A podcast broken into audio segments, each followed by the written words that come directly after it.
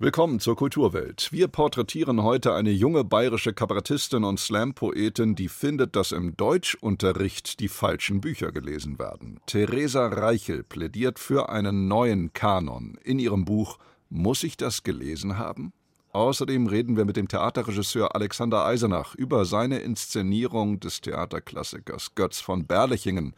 Uns beschäftigt die triumphale Rückkehr des Schauspielers Gérard Depardieu in der Rolle des Kommissars Maigret und es geht um das Münchner Tolstoi Hilfs- und Kulturwerk, das Russen und Ukrainer zum Gespräch lädt in Zeiten des Krieges. Kultur am Morgen auf Bayern 2. Heute mit Knut Kortzen. Er ist Hamburger, er ist 55 Jahre alt und er hat ein neues Album veröffentlicht. Nils Frevert. Pseudopoesie nennt es der deutsche Sänger und Lieddichter. Damit geht er auch demnächst auf Tournee. Und hier kommt Nils Frevert mit Pseudopoesie.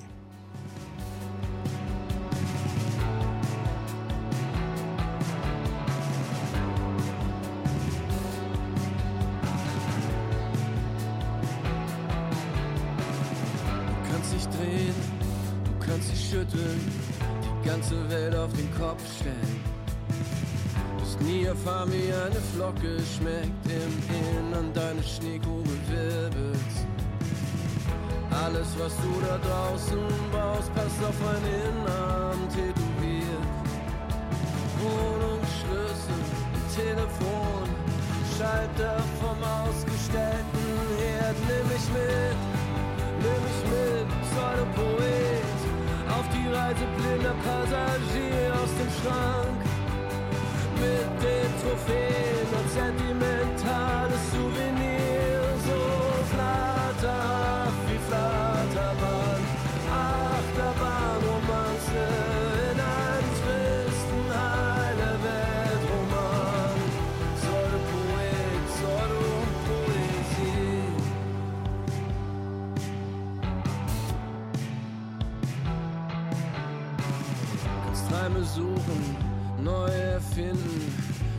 verschließen und darin verlieren. Kannst das Alleinsein dir schön reden und später lügen in ein Memoiren. Alles, was du in der Außenwelt brauchst, kannst du in dein Textheft malen. Telefon,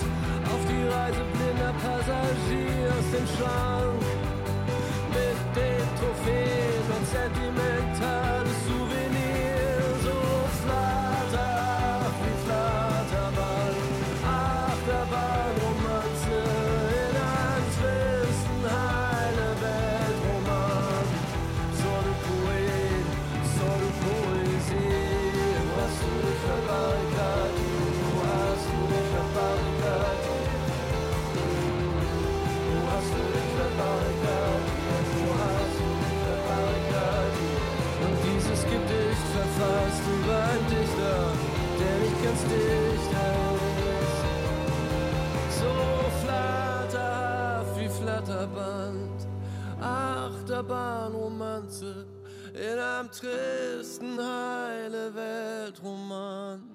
Pseudopoet, Pseudopoesie. Nils Frevert mit dem Titelsong seines neuen Albums Pseudopoesie. Ein beliebtes Vorurteil besagt, dass junge Menschen heutzutage weitaus weniger Bücher lesen als in früheren Zeiten. Das trifft zumindest auf die 1996 in Haunersorf bei Simbach geborene bayerische Kabarettistin, Slampoetin und YouTuberin Theresa Reichel nicht zu. Sie liest sehr wohl sehr viel. Sie hat Germanistik auf Lehramt studiert und sie ist trotzdem nicht einverstanden mit dem, was als kanonische Literatur definiert wird von schulbehördlicher Seite. Muss ich das gelesen haben? Was in unseren Bücherregalen und auf Literaturlisten steht und wie wir das jetzt ändern, nennt sie ihr Buch. Lilly Ruge hat Theresa Reichel getroffen. Also ich habe Freunde, die machen es gar nicht. Also es gibt ein, zwei, die auch Bücher lesen, aber eigentlich Nicht so viele, echt nicht viele. Ja, ich lese tatsächlich schon gerne Bücher, vor allem so in die Fantasy-Richtung. Mir macht es sehr viel Spaß, aber tatsächlich finde ich nicht so viel Zeit dazu. Harry Potter habe ich sehr geliebt. Ja. Äh, da habe ich teilweise sogar geweint. Also ich lese auch sehr gerne. Aber ja, auch so Fantasy und so, aber mit Schule ist halt ein bisschen schwer. Also die Sachen, die wir in der Schule lesen, gefallen mir jetzt nicht so gut. Schullektüre. Faust, Wojcek, die Buddenbrooks. Das sind alles wichtige Bücher, fraglos. Aber sind diese klassischen Werke auch geeignet, jungen Menschen die Freude am Lesen zu vermitteln? Nicht wirklich, findet Theresa Reichel, Kabarettistin und Autorin aus Regensburg. Mein größtes Problem, das ich habe, ist, dass ich das Gefühl habe, es wären so diese Klassiker genommen und die werden die Kinder so übergestülpt. Und man muss ja eigentlich von den Kindern ausgehen und schauen, was brauchen die gerade, welche Geschichten interessieren die gerade, wo stehen die gerade und was passt da am besten dazu von dem Riesenarsenal, das wir haben. Als Literaturnerd bekannt geworden ist Reichel auf YouTube. Hallo liebes Internet und wieder herzlich willkommen in meinem Bücherregal. Dort interpretiert sie Klassiker. Und zwar so, dass Schülerinnen und Schüler einen Zugang zu ihnen bekommen. Jetzt hat sie ein Buch geschrieben. Darin macht sich Theresa Reichel auf die Suche nach einer Antwort auf die Frage, wie schaffen wir es, das Lesen cooler zu machen? Ihr erster Vorschlag? Wir brauchen einen unverkrampfteren Zugang zu klassischer Literatur. Die Definition von einem Klassiker ist ein Buch, das was mit einem macht, und zwar über Jahrhunderte. Das heißt, das Buch soll was mit mir machen. Und das muss ich erstmal zulassen. Und wenn ich rangehe und nur schaue, ist es jetzt ein aristotelisches Drama und wie sind da diese Akte, dann komme ich gar nicht so weit, dass ich das Buch mit mir was mache los, sondern ich finde, der erste Schritt ist erstmal wirklich grob verstehen, was passiert da eigentlich? Was ist die Story? Und dann kann man schauen, wie passt es in die Zeit und wie kann man das analysieren. Und da wird so ein bisschen drüber gesprungen, finde ich. Als nächstes sollten wir den Kanon gründlich durchforsten, findet sie. Und uns mal Gedanken darüber machen, von wem kommen eigentlich die Werke, die wir als Klassiker, als Weltliteratur, als zum Kanon gehörig betrachten. Mein größtes Problem ist, dass es eine Nischen-Nische der Gesellschaft ist. Die meisten Werke sind von Leuten, die in sieben Kategorien passen. Die sind männlich, weiß, cis, hetero, nicht behindert, aus der gesellschaftlichen Oberschicht und christlich. Die Kombi an all diesen Kategorien sind so 2-3 Prozent der Bevölkerung vielleicht, aber so 80, 90 Prozent vom Kanon. Dass die Autorenschaft im Kanon so einheitlich ist, ist in den seltensten Fällen Teil der Textanalyse im Unterricht. Bisher ist guten Literaturschaffenden einfach zugetraut worden, jede erdenkliche Perspektive einzunehmen, wie Theodor Fontane zum Beispiel, der mit 75 Jahren über ein 17-jähriges Mädchen namens Effi Briest schrieb. Und dann ist jetzt mein Wunsch und mein Anspruch, dass wir zumindest so weit kommen, dass wenn es in dem Buch um ein bestimmtes Thema geht, dass wir dann schauen, dass die Person, die das geschrieben hat, erste Hand Erfahrung mit diesem Thema hat. Wenn wir ein Buch lesen wollen über die Erfahrung von einer Frau in einer Gesellschaft, dann muss eine Frau das geschrieben haben. Wenn wir ein Buch lesen wollen über jüdisches Leben im Nationalsozialismus, dann muss das eine jüdische Person geschrieben haben. Einfach damit wir sicher gehen können, dass das stimmt und dass das nicht Stereotype haben, die wir hunderttausendmal gelesen haben, weil sonst kriegen wir die nicht los. Genau das ist ja die außergewöhnliche Kraft der Literatur. Sie lässt uns in ein Leben eintauchen, das uns möglicherweise total fremd ist. Literatur lässt uns mitfühlen. Das Gegenteil von Schwarz-Weiß-Denken. Und durchaus eine Schlüsselkompetenz im digitalen Zeitalter. Therese Reichel fordert in ihrem Buch, die Bücher all jener, die nicht zur weißen Mehrheitsgesellschaft gehören, sollen raus aus ihren Nischen und rein in den Kanon und auf die Lehrpläne. Wenn die Literatur, die in der Schule gelesen wird, eine größere Bandbreite von Perspektiven abbildet, können sich mehr Menschen in ihr wiederfinden und sich dann, so ihre Hoffnung, auch leichter für das Lesen begeistern. Lilly Ruge war das über Theresa Reichels Buch Muss ich das gelesen haben? Was in unseren Bücherregalen und auf Literaturlisten steht und wie wir das jetzt ändern. Erschienen bei Heimann zum Preis von 17,90 Euro. Zum Kanon der Schullektüre im Deutschunterricht zählt schon seit langem der Götz von Berlichingen des jungen Goethe, verfasst im zarten Alter von gerade mal 22 Jahren. Steht dieser Klassiker der Theaterliteratur eigentlich zu Recht auf der Liste der Lektüreempfehlungen der bayerischen Staatsregierung? Alexander Eisenach, was meinen Sie? Also, ich würde sagen, warum nicht? Ja, also ich glaube, das hängt immer davon ab, was für Bücher sonst noch auf der Leseliste stehen. Also wenn man jetzt äh, einen historischen Einblick in eine bestimmte Zeit bekommen will, in dem Fall äh, in den Sturm und Drang oder auch in den frühen Goethe und auch in eine gewisse Historie, die dieser Stoff behandelt, dann denke ich schon, dass der da zurechtsteht, ja.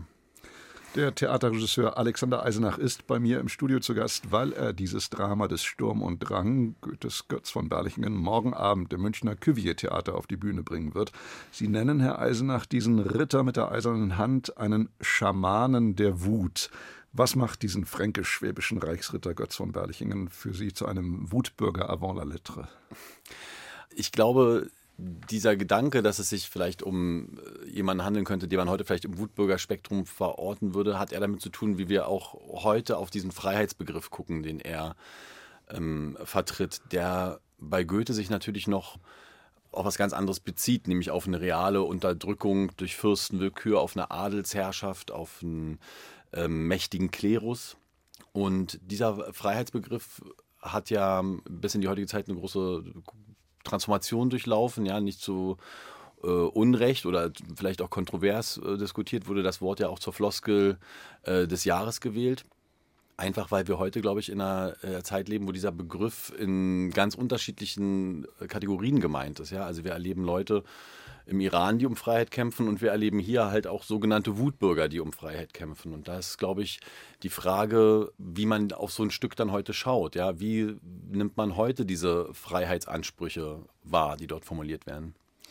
Die Zeiten sind vorbei. Dieser Satz, äh, der zur Redensart geworden ist, entstammt ja auch dem Götz von Berlichingen. Sie aber wollen, so wie schon bei ihrer Inszenierung der Schiffbruch der Fregatte Medusa, aus dem historischen Stoff ja gerade die Aktualität herauskitzeln. Habe ich das richtig verstanden? Ja, das ist so. Also wir nehmen im Prinzip den Goethe als äh, Startpunkt für eine Reise, in der wir auch äh, diesen Text vielfach ähm, überschreiben und sozusagen dem auch heutiges Material hinzufügen, heutige Gedanken hinzufügen um da vielleicht in dieser Reibungsfläche zwischen dem, was einen Freiheit äh, Gestus ist, der bei Goethe vielleicht noch ganz ungebrochen äh, funktionieren konnte, auch weil er natürlich, weil wir heute andere historische Erfahrungen haben, äh, wie der sich stellt neben äh, so die Kontexte, in denen heute Freiheit verlangt wird. Und letztendlich ist Goethe natürlich äh, oder ist Götz natürlich auch jemand, der in einer gewissen Art und Weise für eine Zeit steht, die über, überwunden wird, ja, für etwas Altes,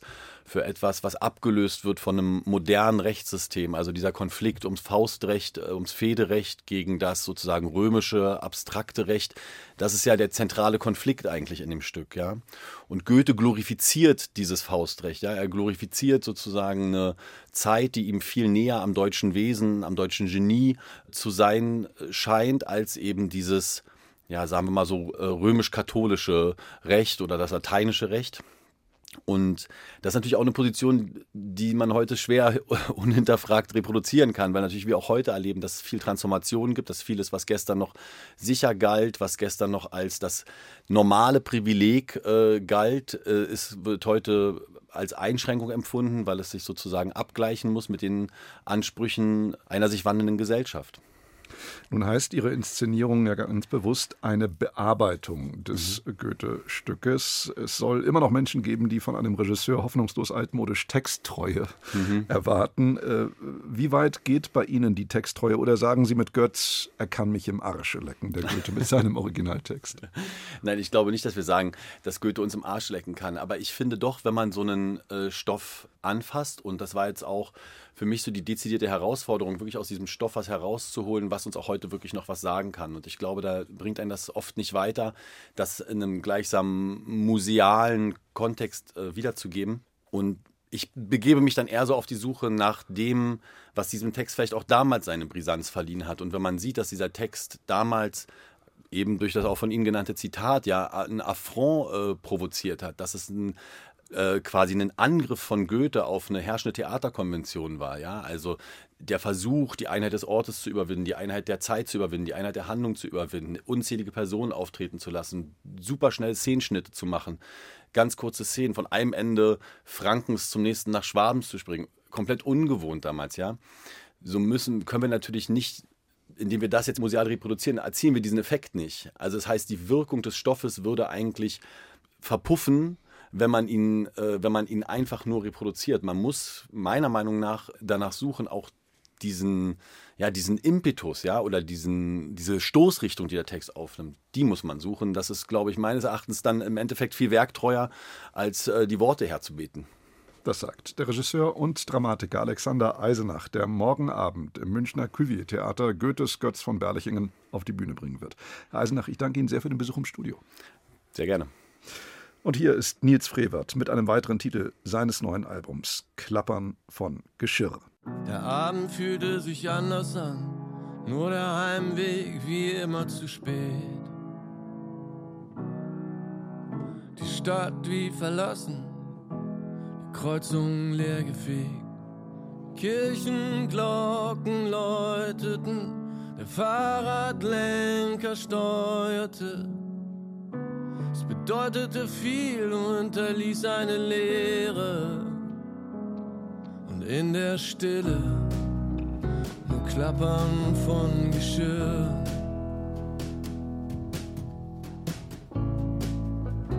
Klappern von Geschirr. Auf dem Küchentisch lag noch ungeöffnete Post. Warten auf den nächsten Lohn, die Woche mit den Kindern auf dem Reiterhof. Ein Rotweinglas beteuerte, die Sängerin bereute nichts. Es bedeutete viel und hinterließ eine Leere. Und in der Stille Klappern von Geschirr. Oh,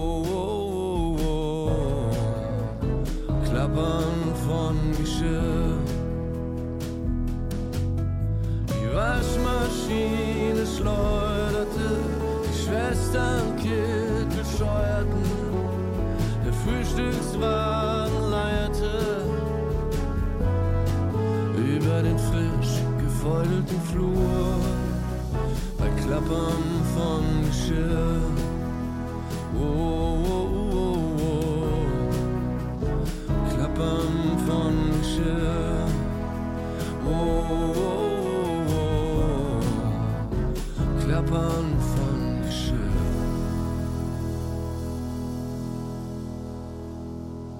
Nils Frevert. Und wir kommen zum Geschirr des Geistes. Bibliotheken sind einem ironischen Bonmot des Bibliothekars Matthew Battles zufolge jene staubigen Orte, an die Bücher gehen, um zu sterben.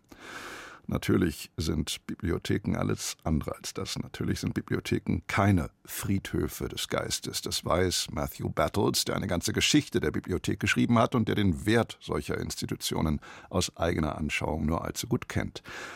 Bibliotheken sind auch immer wieder Stätten der Begegnung, nicht allein des stillen Dialogs mit Büchern, sondern auch des Gesprächs miteinander. So etwa in der Tolstoi-Bibliothek in München, die es sich gerade zur Aufgabe macht, Russen und Ukrainer ins Gespräch miteinander zu bringen in Zeiten des Krieges, den Russland gegen die Ukraine führt.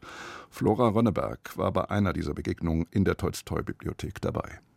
Es ist ein Bruderkrieg und es ist entsetzlich. Wenn Tatjana Erschow, die Leiterin der Münchner Tolstoi-Bibliothek, über den Krieg in der Ukraine spricht, fällt ihr das schwer.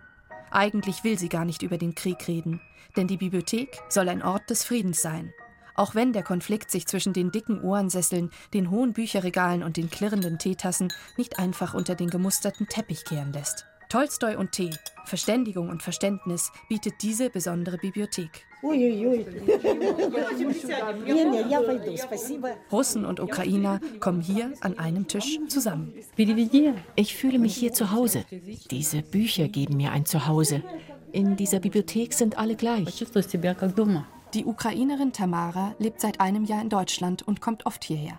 Fast 60.000 russische Bücher in 1.800 Umzugskartons fanden letzten Sommer bei ihrem Umzug innerhalb der Stadt ihren Weg in die Tolstoi-Bibliothek. Ausgepackt und eingeräumt wurde die russische Literatur unter anderem von Geflüchteten aus der Ukraine. Das Tolstoi Hilfs- und Kulturwerk mit seiner Bibliothek und Sozialberatung unterstützt seit Jahrzehnten russischsprachige Zuwanderer und Geflüchtete jeder Nationalität und Konfession. Alexandra, Tolstois jüngste Tochter, hatte die Tolstoi Foundation nach dem Zweiten Weltkrieg für russische Migranten in den USA ins Leben gerufen. Mit Bildungsprogrammen und humanitärer Hilfe wurde die Stiftung dann 1949 auch in München gegründet. Heute lädt die traditionsreiche Bibliothek, die großen Wert auf ihre Unabhängigkeit vom russischen Staat legt, zu Lesungen, Konzerten, Sprachkursen und zahlreichen Veranstaltungen ein. Noch nie gab es so viele Anmeldungen.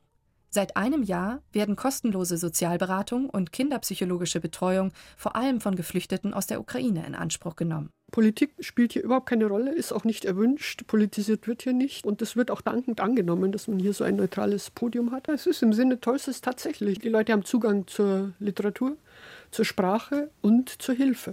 Das ist unsere Brückenfunktion. Ja, wir wollen vermitteln und wir sehen das täglich. Es funktioniert. Verfeindete Lager sollen hier zusammengebracht werden. Doch kommen sie wirklich zusammen? Darüber, wie sehr ein Krieg spalten kann, schrieb bereits Tolstoi in seinem berühmten Werk Krieg und Frieden. Aber ich warne dich. Wenn du mir nicht sagst, dass dies Krieg bedeutet, wenn du immer noch versuchst, die Schandtaten und Gräuel zu verteidigen, werde ich nichts mehr mit dir zu tun haben, und du bist nicht mehr mein Freund. Trotz Spaltung und Krieg können in der Tolstoi-Bibliothek neue Verbindungen und Freundschaften entstehen denn hier werde noch miteinander gesprochen, sagt Tamara. Wir kommen hierher, um darüber zu diskutieren, was dieser Konflikt für uns bedeutet. Die Initiatorin des Begegnungsprojekts Marina Feroschenko stammt aus der ukrainischen Donbass-Region. Sie bietet hier zwischen den Büchern einen geschützten Rahmen, in dem über alles, auch den Krieg gesprochen werden darf. Das Thema Krieg lasse sich gar nicht vermeiden, sagt Marina Feroschenko. Für sie gibt es hier kein Tabu. We can't avoid this discussion. We don't make taboo. I understand that I can stop this conflict, but just to give people this space, how we say in Russian language, делай, что должен, будет, что будет. We do what you have to do and we will see what will be. I don't want to play this war game. I don't want to blame anyone in this game, in this horrible game. Tu, was du kannst, und dann wird man sehen, was geschieht. An diesem russischen Sprichwort hält Marina Feroschenko fest. Sie ist ratlos und weiß, dass sie diesen Krieg nicht beenden kann und dass sie bei diesem furchtbaren Kriegsspiel nicht mitmachen will. Auch die Leiterin der Tolstoi-Bibliothek, Tatjana Erschow, sitzt zwischen den Stühlen. Sie ist in Deutschland aufgewachsen und liebt die russische Kultur. Ihr Vater kam damals von Russland nach Deutschland. Seit über 30 Jahren versucht sie nun, mit Büchern Brücken zu bauen. Das ist ein uraltes Erbe. Ich bin mit Sprache und Kultur groß geworden. Alle diese Menschen sind mit Ukrainisch und Russisch groß geworden. Ich hoffe sehr, dass das nicht untergeht, miteinander alles. Sowohl das eine als auch das andere. Die Teekanne ist fast leer. Die Ukrainerin Tamara nimmt einen letzten Schluck aus ihrer Tasse, bevor sie sich verabschiedet. Doch sie wird wiederkommen. Denn diese Teezeremonie der besonderen Art macht Hoffnung. Diese Bibliothek ist unsere Friedensinsel. Hier dürfen wir sagen, was immer wir wollen. Es ist ein Ort, wo Leute zusammenkommen und durch Bücher, Kunst und Literatur verbunden werden. Denn Kunst gehört allen. Heute Nachmittag um 15 Uhr wird wieder zum Tee geladen in der Münchner Tolstoi-Bibliothek. Näheres dazu erfahren Sie im Netz unter tolstoi.de. Sie hören Bayern 2 die Kulturwelt und es ist jetzt gleich 8.53 Uhr. Wladimir Putin persönlich hat ihm vor zehn Jahren die russische Staatsbürgerschaft angetragen und Gérard Depardieu hat sie dankbar und voller Freude und Jubel über die Zitat große russische Demokratie angenommen. Den russischen Despoten und Kriegsherrn Putin rühmte Depardieu seitdem einige Male öffentlich. Über Putins Invasion in die Ukraine will sich der französische Schauspieler lieber nicht äußern. Er beließ es kürzlich bei dem Statement, jeder Krieg sei Schwachsinn, gleichwohl behalte er selbstverständlich seine russische Staatsbürgerschaft bei aus Liebe zur russischen Kultur aber nicht von den politischen Einlassungen des Schauspielers Gérard Depardieu soll jetzt die Rede sein, sondern von seiner darstellerischen Kunst. Ab morgen zu sehen im Kinofilm Maigret, in dem der wohlbeleibte 74-Jährige, der schon in der Emile Solar-Verfilmung Germinal vor 30 Jahren seinen kolossalen Körper aus dem Badezuber hiefte, Georges Simenons berühmten Kommissar spielt. Moritz Röfelder über Maigret. Man entwickelt vorab ein bisschen Angst vor diesem Film, Regisseur Patrice Lecomte, inzwischen 75 Jahre alt, hat schon lange nichts Gutes mehr gemacht. Und der ikonische Kommissar Maigret aus dem Paris in der Mitte des letzten Jahrhunderts erscheint einem ziemlich retro. Noch dazu verkörpert ihn jetzt Gérard Depardieu, 74 Jahre alt und gefühlt am Ende seiner Karriere angelangt. In der zuletzt bei uns angelaufenen Gourmet-Komödie Der Geschmack der kleinen Dinge spielt Depardieu einen Chefkoch, der keinen Appetit mehr hat aufs Leben. Depardieu gibt den erschöpften Bon Vivant vergnüglich routiniert, als habe er all das ziemlich satt, nämlich immer wieder auf den lebenslustigen Franzosen mit dem mächtigen Bauch reduziert zu werden. Das Rollenprofil entspricht weniger der ungebrochenen Beliebtheit, denn der Beleibtheit des Schauspielers. Dabei kann er auch ganz anders, kann wie kein anderer seinen massigen Körper transzendieren in komplexe, existenzielle Seins- und Seelenzustände, die von jeder Schwerkraft befreit sind.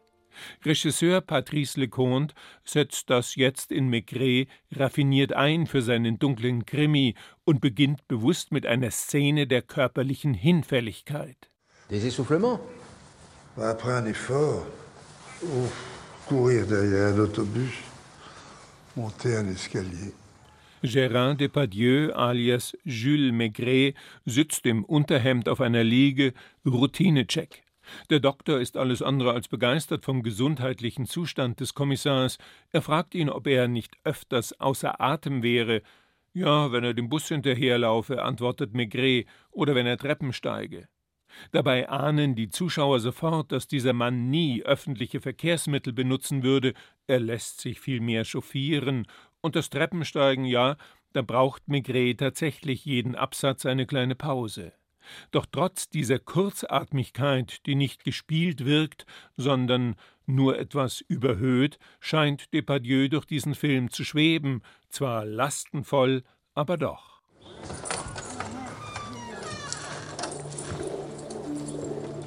Als voluminöse Scherenschnittfigur bewegt er sich durch eine kalte, dunkle, unbarmherzige Stadt und will den Mord an einer jungen Frau aufklären, die aus der Provinz nach Paris kam. Systematisch rekonstruiert er deren einsame Wege und ihre Verbindung zu einem rätselhaften Pärchen aus der Pariser Bohème. Der Plot hakt bisweilen in seiner Logik, dafür sind die Dialoge in ihrem Minimalismus reduziert immer wieder auf Andeutungen großartig. Die Kamera von Yves Angelo passt sich mit langsamen Bewegungen der reduzierten Dynamik des Hauptdarstellers an, und schon bald überkommt einen das Gefühl, Gérard Depardieu spielt hier nicht Maigret, er ist es. Pourquoi pas Si vous vous aimez. Je tenais à vous revoir pour clarifier certains points. In seinen Verhören erhebt er nie die Stimme oder droht, sondern entwickelt durch leise, monoton vorgetragene Worte eine wundersame Präsenz. Im Original mit Untertiteln deutlich mehr als in der Synchronisation. Allmählich kommen schmerzhafte Erinnerungen hoch, und wir im Kino ahnen anfangs mehr, als dass wir es wüssten, dass Maigret und dessen Frau ihre Tochter verloren haben, Schicksale kreuzen sich. Patrice Leconte inszeniert das visuell und atmosphärisch beeindruckend als zeitlosen Seelentrip durch Schmerz und Lebensüberdruss, gar nicht so sehr als Krimi, der nach Auflösung schreit, sondern in der Ausstattung eher beiläufig als eine Reise vom Dunkel ins Licht. Immer heller wird dieser Film gegen Ende, erhascht am Schluss sogar eine Ahnung von Glück und Erlösung. Alle anfänglichen Befürchtungen sind da vergessen. Maigret ist großes, klassisches Kino mit einem der faszinierendsten Schauspieler Frankreichs. Man muss ihm nur den Raum dafür geben. Ab morgen im Kino Maigret mit Gérard Depardieu in der Hauptrolle. Das war's von der Kulturwelt für heute. Danke fürs Zuhören, sagt Knut Korzen.